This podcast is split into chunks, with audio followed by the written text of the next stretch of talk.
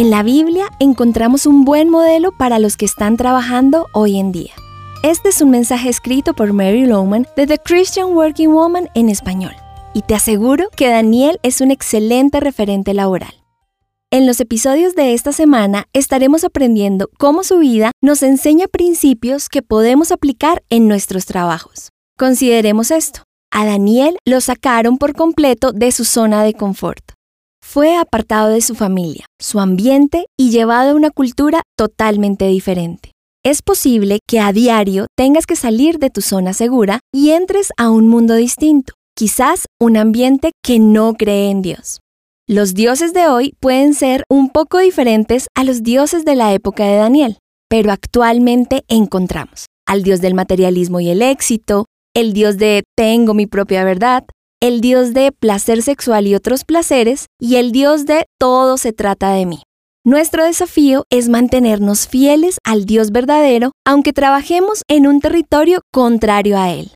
Daniel y sus tres amigos estuvieron totalmente sumergidos en una cultura pagana. Trabajaron duro y tuvieron éxito en esa sociedad, pero no se acomodaron al estilo de vida, ni a las creencias de los que los rodeaban. Es decir, se mantuvieron en ese entorno, pero a la vez obedientes a Dios y a sus principios. ¿Te has sentido como un extranjero en tu trabajo? Bueno, lo eres, si eres seguidor de Jesús. Este mundo no es tu hogar. Pedro escribió en la Biblia que somos pueblo que pertenece a Dios, que somos extranjeros y peregrinos en este mundo. Pero Dios te tiene allí, en medio de esa cultura pagana, con un propósito.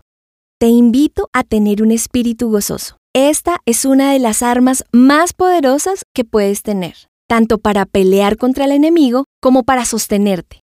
Recuerda que el gozo del Señor es nuestra fortaleza. Esto testifica a los que te rodean que tienes una buena razón para ser feliz. Encontrarás copias de este devocional en la página web de christianworkingwoman.org y en español por su presencia radio.com.